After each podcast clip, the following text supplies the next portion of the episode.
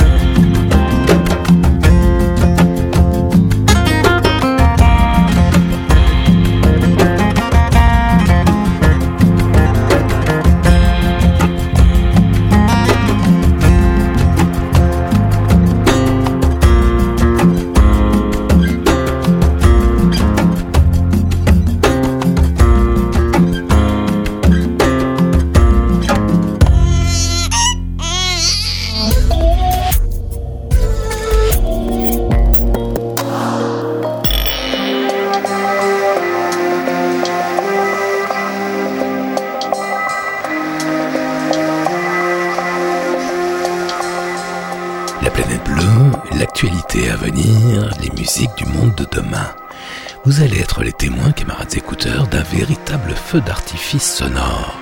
Car, une fois n'est pas coutume, on va beaucoup parler musique aujourd'hui sur la planète bleue. Allez savoir pourquoi l'actualité musicale est à ce point foisonnante ces jours-ci. On a appris la disparition soudaine et inexpliquée de Johan Johansson le 9 février dernier. Johan Johansson était un compositeur islandais qu'on aimait beaucoup sur la planète bleue. Il était le compositeur attitré du réalisateur canadien Denis Villeneuve.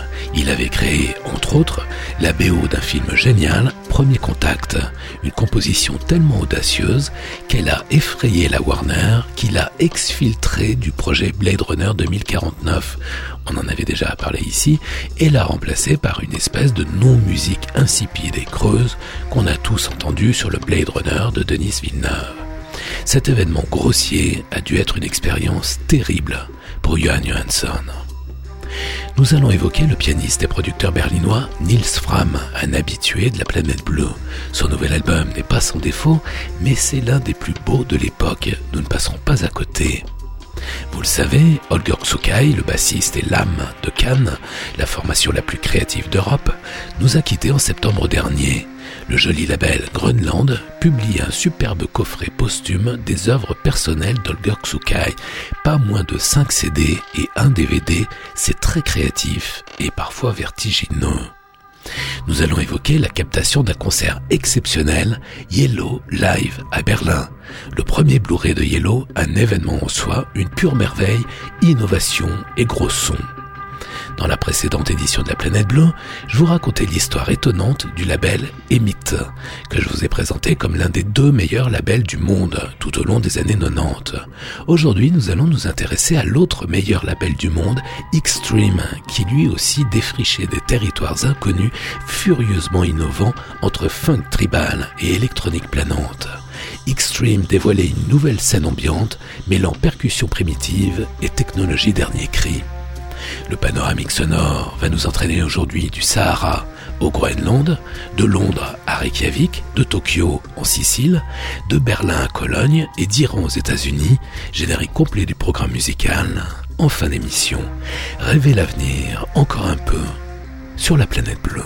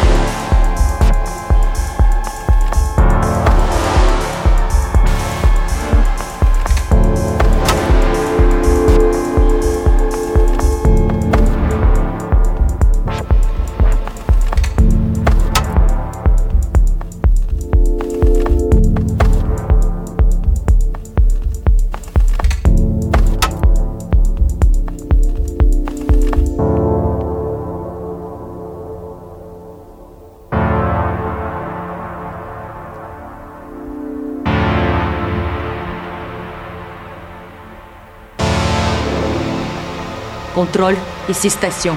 Station pour contrôle. Actuellement, l'échantillon n'est plus localisé. Il doit être considéré comme hostile et mortel. Notre objectif est de l'isoler et de le détruire conformément à la procédure. Nous poursuivrons le dit plan d'action, sauf instruction contraire. Merci de rendre compte. On les a perdus. Ils ont pu recevoir le message? En partie, je pense. Il n'y a aucun moyen d'en être sûr. On dirait que le système de com vient de lâcher. On peut se parler entre nous? David, c'est Kat. Tu me reçois? Reçu de David. Donc on n'a plus de liaison avec la Terre. Je ne crois. Une seconde. L'émetteur est en panne. Mais il faut sortir pour y avoir accès. Et rétablir la liaison avec la Terre. Alors il faut que je sorte. Laisse-moi y aller. Non. Aprerorii se moale a più che li fie pur sorția, mi pare.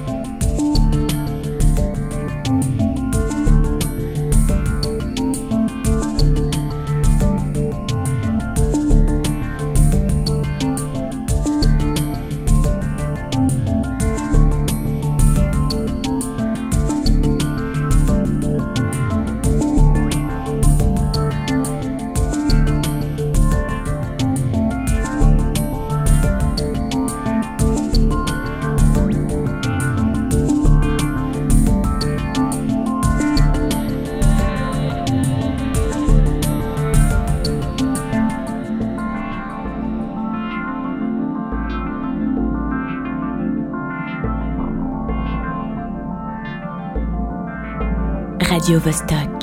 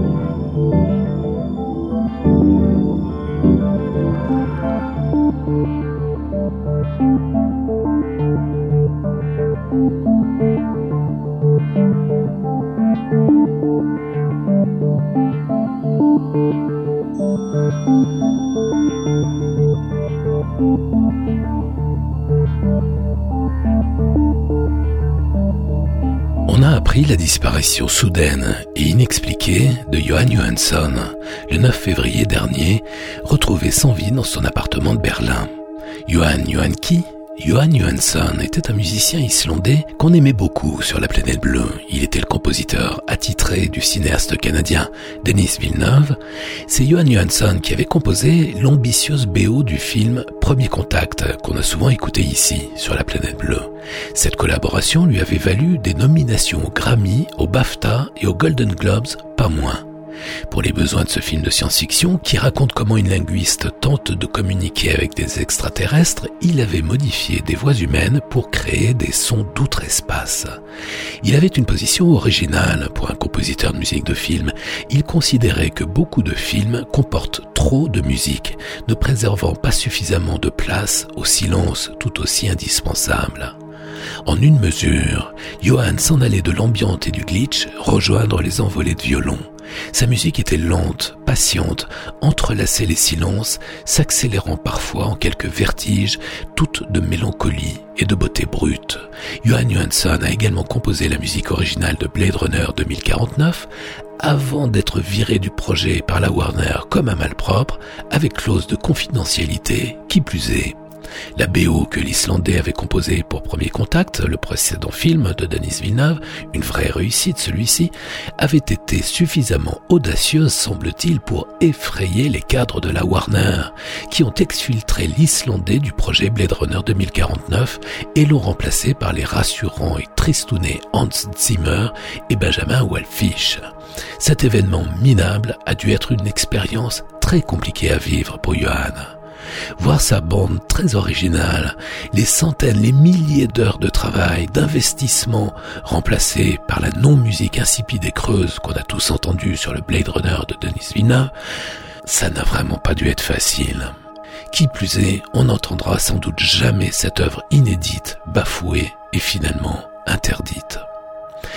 Pour rendre hommage à Johan Johansson, compositeur d'exception, créateur ambitieux et original, autant dire rare, malmené, maltraité par les rondes cuir d'Hollywood, La Planète Bleue vous propose de réécouter d'abord son formidable travail pour Premier Contact, film qui lui-même se démarquait du tout venant hollywoodien et redonnait ses lettres de noblesse à la science-fiction sur grand écran, et ensuite sur ce qui est sans doute sa toute dernière contribution, Solari, une espèce de remix d'un titre de son ami Ryuichi Sakamoto, Johan Johansson sur la planète bleue.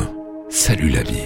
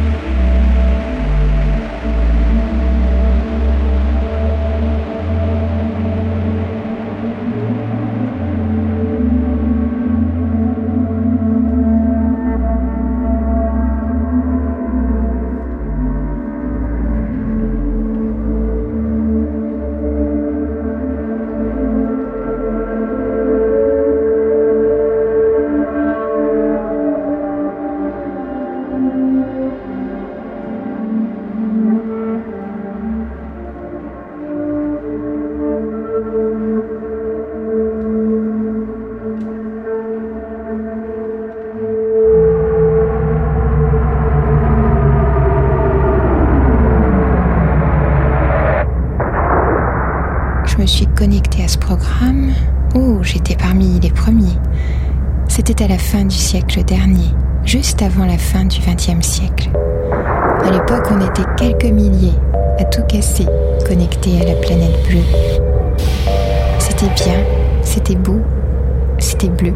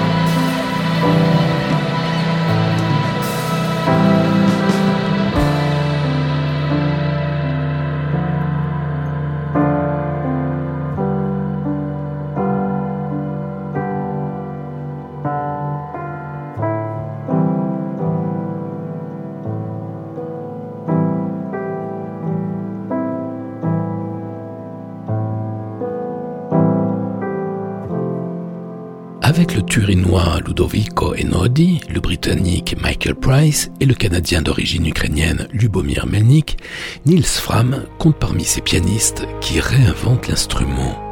Alors que le retour à l'acoustique plombe depuis des années un pan entier de la créativité musicale, le jeune berlinois réinvente une électronica expérimentale et répétitive, nourrie de sequencers, de Moog et de Mellotron, comme au bon vieux temps de la vague planante allemande des années 70.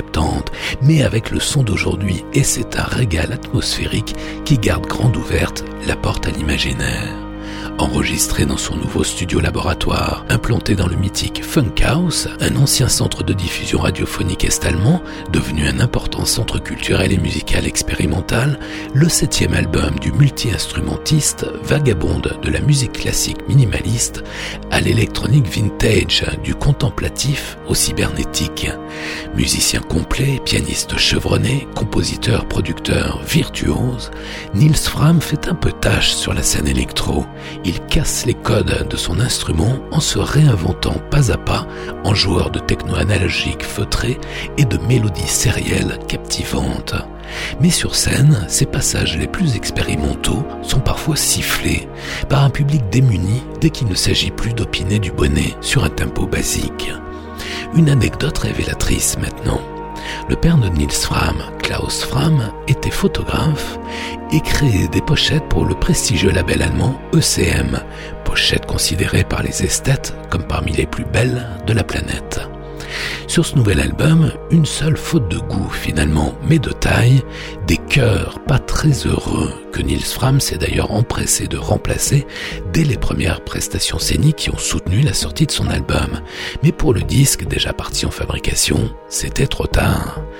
Peut-être pas très bien entouré, le jeune pianiste. Sorti sur l'excellent label britannique Erased Tapes Records, son nouvel album reste néanmoins l'un des plus beaux de l'époque. Ne passez pas à côté. Nils Fram sur la planète bleue.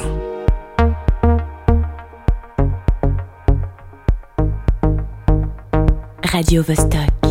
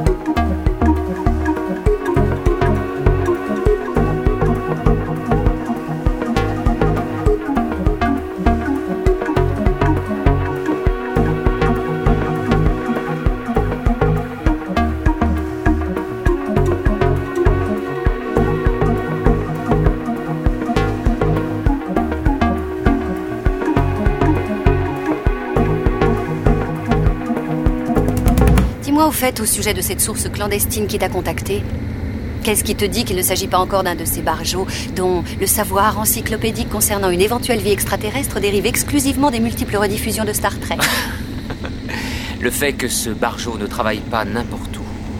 Groom Lake, zone 51. C'est dans cette base que l'armée a Au effectué... cours des 50 dernières années, toute une série d'expériences secrètes utilisant une technologie extraterrestre. C'est tout ce qui nous intéresse. La preuve qu'on a soupçonnée mais qu'on n'a jamais réussi à concrétiser. Cette... Cette preuve est là.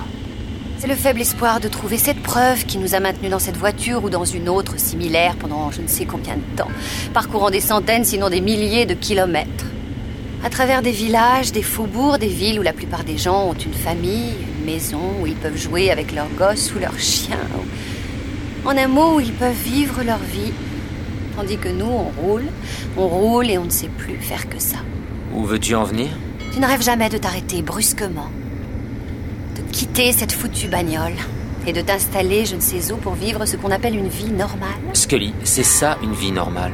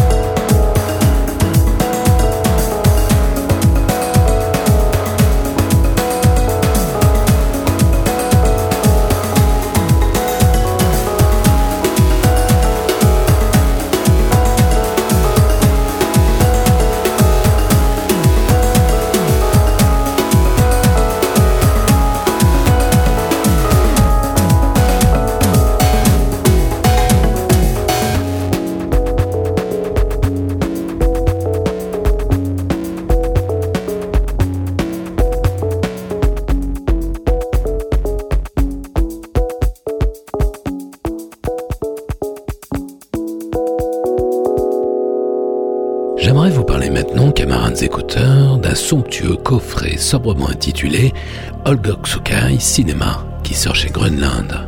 Une bonne partie de l'œuvre solo d'Olgoksukai réunie dans un très joli petit coffret posthume avec 5 CD, plusieurs inédits et un DVD. D'origine polonaise, le bassiste, l'ingénieur du son et l'âme de Cannes nous a quittés en septembre dernier.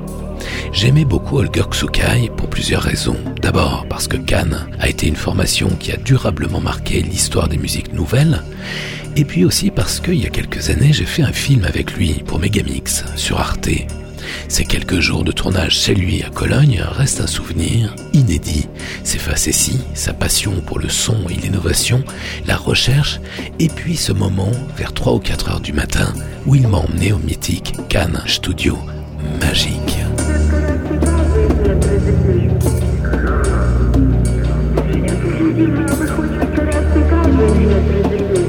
Ses études avec Karl-Heinz Stockhausen l'avaient initié au mystère et au défi de juxtaposer des modes orientaux et occidentaux, la nécessité de bousculer le conditionnement classique et de pénétrer des territoires inconnus.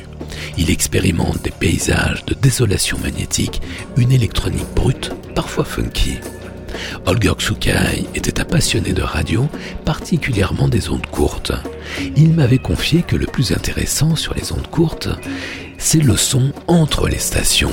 Il était aussi un monteur son exceptionnel de très haut niveau, passionné par les bandes magnétiques. Il samplait les radios du monde bien avant l'invention du sampleur. Et il a été l'un des inventeurs de la world music dès la fin des années 60, bien avant beaucoup d'autres.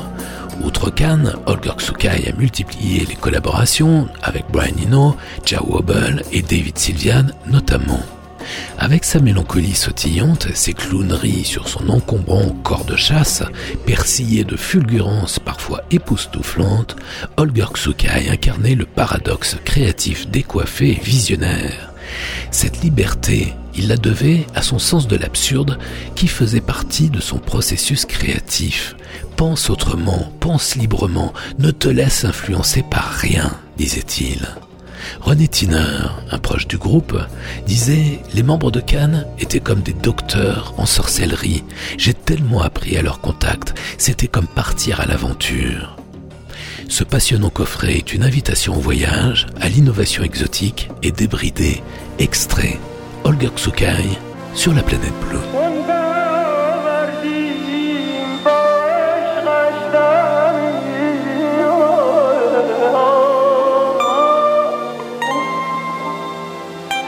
down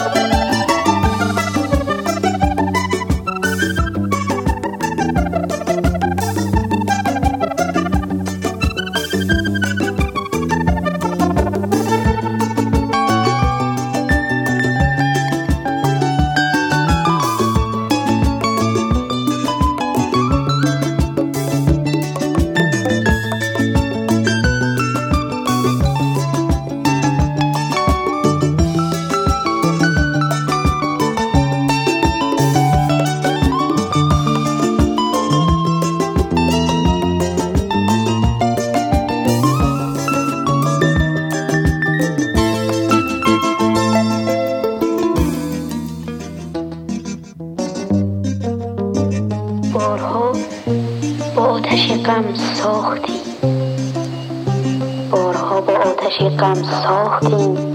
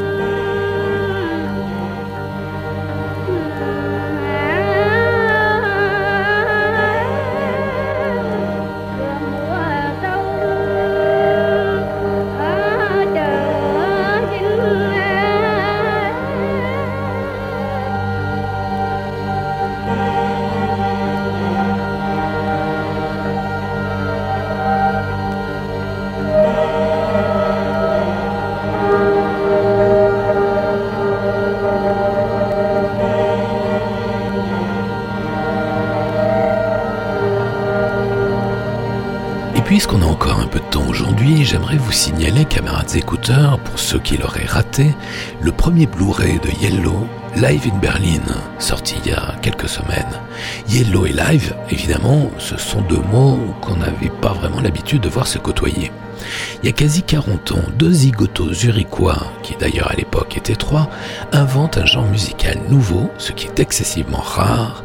L'expérimental commercial va secouer la production internationale, qui soit dit en passant, en avait bien besoin. Yellow, c'est la réunion improbable d'un fils de banquier, crooner futuriste et cultivé, Dieter Mayer, et d'un chauffeur de camionnette qui va très vite devenir une référence internationale en termes de composition et de traitement du son, Boris Blanc. Chose curieuse, pendant 37 ans, Yellow n'a jamais donné le moindre concert.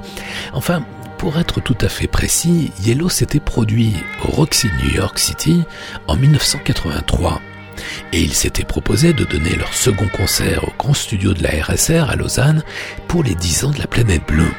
Mais la direction de Couleur 3 n'avait pas été intéressée. En octobre 2016, Yellow se produit enfin live à Berlin, quatre fois de suite, avec un vrai groupe. Des chanteuses, des choristes, un percussionniste, un batteur, un guitariste, une section de cuivre et évidemment Dieter Mayer au chant et Boris Blanc au clavier et aux machines magiques. Au total, 15 musiciens sur scène, dans une salle spectaculaire, mythique sur la planète techno, une centrale électrique désaffectée, le Kraftwerk de Berlin. Les quatre concerts sont filmés en HD et le Blu-ray est disponible. Les deux Suisses restent fidèles à leur réputation internationale, notamment Boris Blanc, unanimement reconnu comme l'un des meilleurs sorciers du son.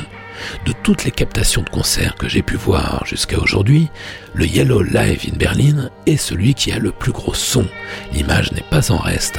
Dans le domaine des musiques nouvelles, Yellow Live in Berlin s'inscrit d'emblée au sommet des captations du genre, aux côtés de l'incroyable The Virtual Concert des mêmes Yellow en 2009 et de Home of the Brave de Laurie Anderson qui révolutionnait en 1985 le concept de concert filmé de Berlin, la chanteuse chinoise Fifi Rong et Yellow live sur la planète bleue.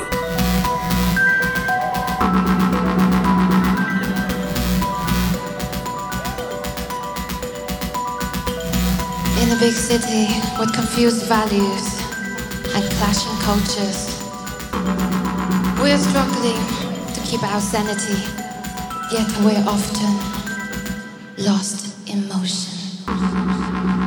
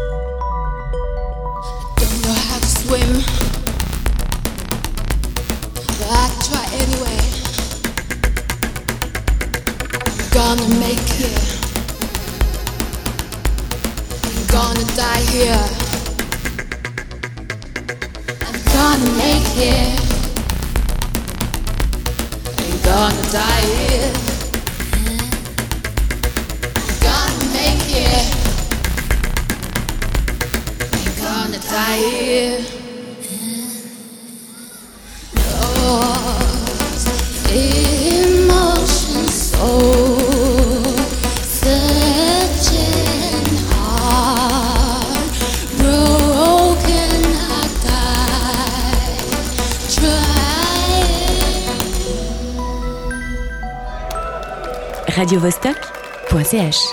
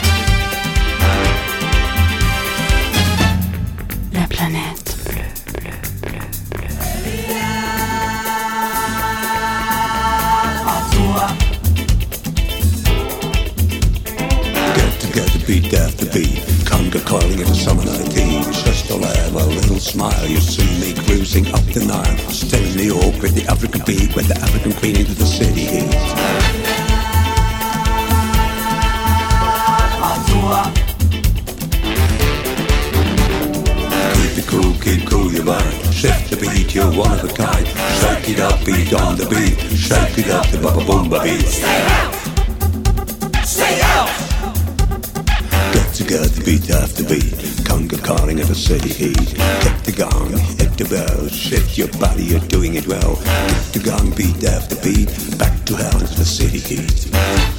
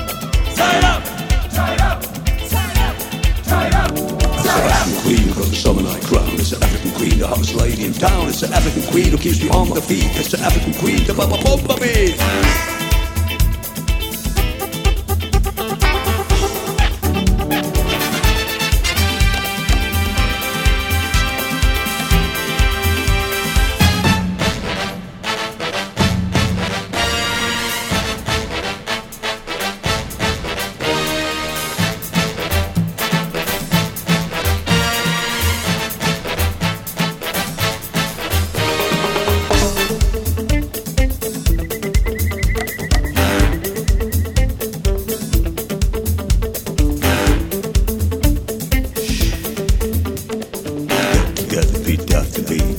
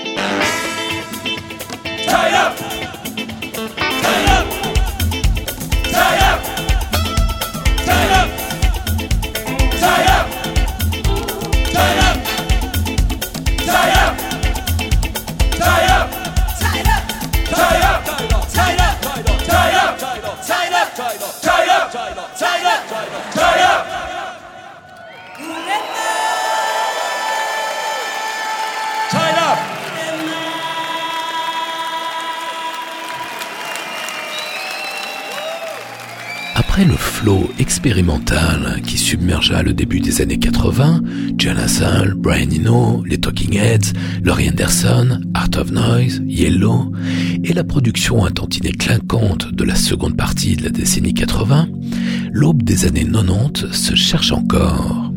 Deux labels apparaissent alors, chacun à un bout du monde. Emit à Nottingham, dont on a parlé dans la précédente édition de la Planète Bleue, et Xtreme à Melbourne. Ces deux petits labels osent les expérimentations les plus éclairées, les plus aventureuses, sans jamais abandonner leur accessibilité. Prestigieux label australien, Xtreme a été l'un des deux meilleurs labels au monde tout au long des années 90, c'est-à-dire au début de la planète bleue, emmené d'abord par Ulex Xane, puis par Roger Richards, Xtreme a édité plus de 70 CD d'une nouvelle scène internationale ambiante, furieusement innovante, mêlant percussions primitives et technologie dernier cri. De Paul Schultz à Muslim Gauss, de Georges Reyes à Vidnao Mana, en passant par Lights in Fat City, Soma, Pablo's Eye et plusieurs somptueux recueils. En mélangeant l'ambiante avec le jazz, la world, le field recording et les musiques nouvelles, Xtreme a toutes les pistes. Dès le milieu des années 90, la planète bleue en a été la tête de pont sur le vieux continent. J'ai été le premier à accueillir Roger Richards en Europe. Nous avons dîné au Louvre et nous avons poursuivi la soirée dans l'établissement qui faisait les meilleurs moritos de Paris, non loin de Radio Nova. Roger a alors eu cette formule synthétique, il m'a dit, la planète bleue, c'est un mix sans couture. Nous n'avons jamais perdu le contact. Pendant des années, Xtreme a excellé dans un genre subtil, innovant mais accessible, avant de vigoureusement virer vers un style strictement expérimental, ce qui ne lui a évidemment pas réussi. Le label a doucement périclité, nous laissant esselés mais comblés de souvenirs sonores exceptionnels et d'un paquet de CD somptueux. La découverte majeure du label s'appelle Moboma, du nom d'une berceuse pygmée, passionnant trio de funk ambiante écolo-tribal, basé à Boston puis à New York.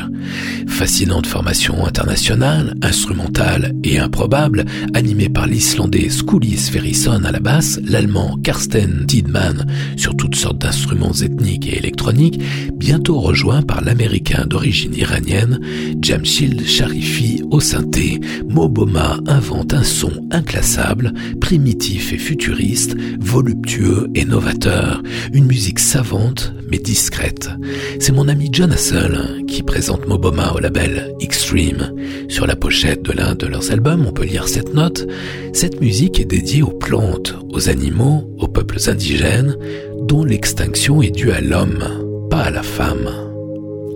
Les pieds dans la glaise, la tête dans les étoiles, Moboma projette une danse solaire dans la savane électrique, entre la profondeur de l'ébène et la fraîcheur de la céramique, le plasma électronique et les pulsations de Gaïa façon high-tech.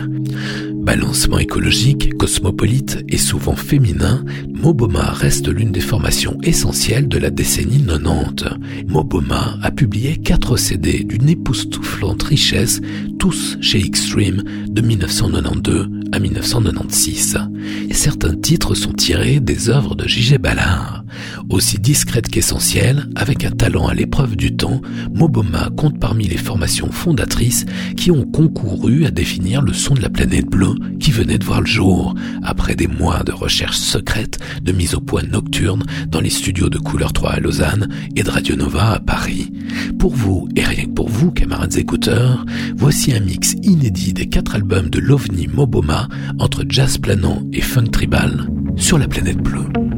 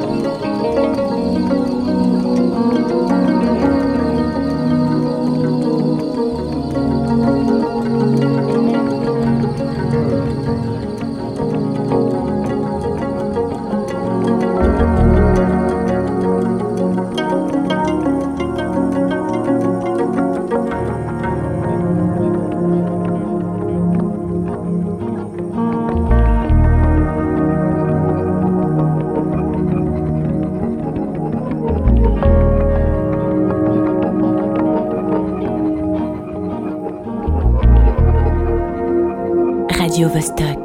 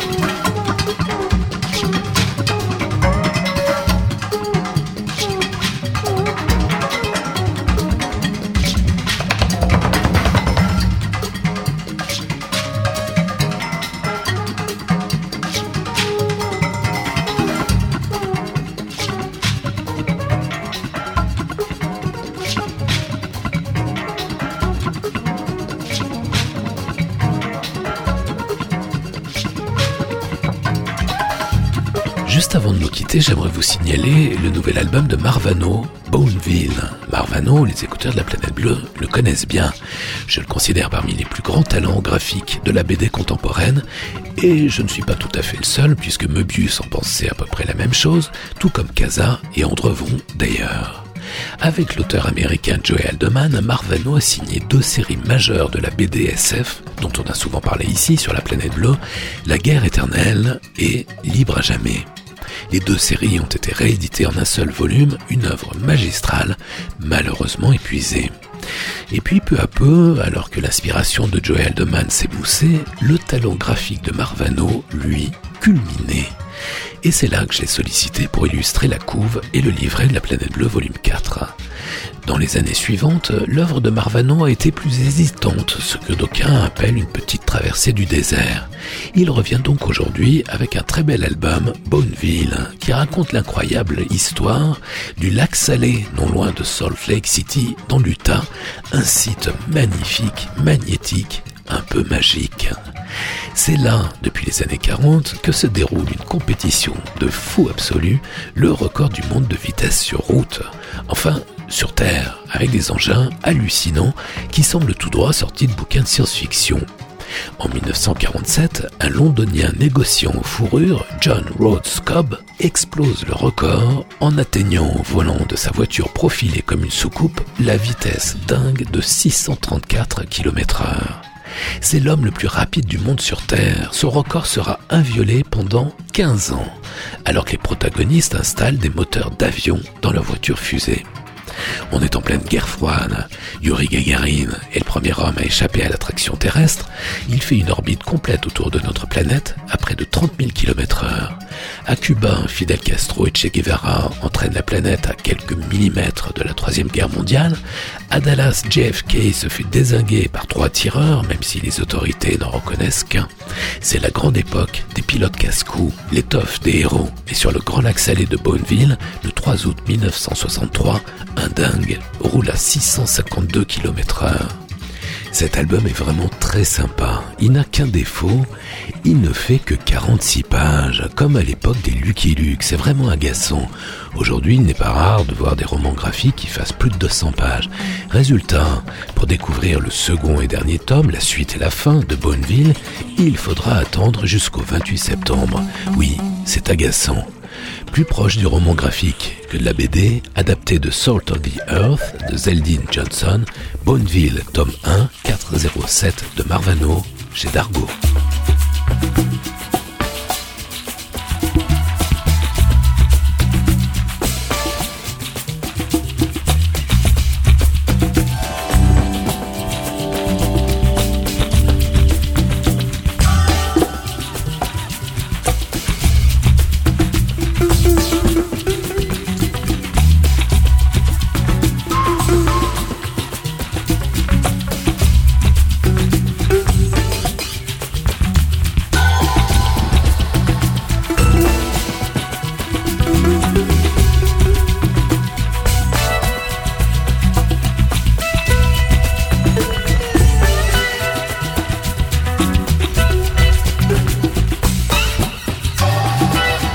Nouvelle édition de la planète bleue vous entraînez du Sahara au Groenland, de Londres à Reykjavik, de Tokyo en Sicile, de Berlin à Cologne et d'Iran jusqu'aux États-Unis avec, par ordre d'apparition à l'écran, les Tinariwen, Molécules, Symmetrix, Johan Johansson et Ryuichi Sakamoto, Antarte, Nils Fram, Descartes, Holger Tsukai, Yellow et Fifirong et à l'instant Moboma.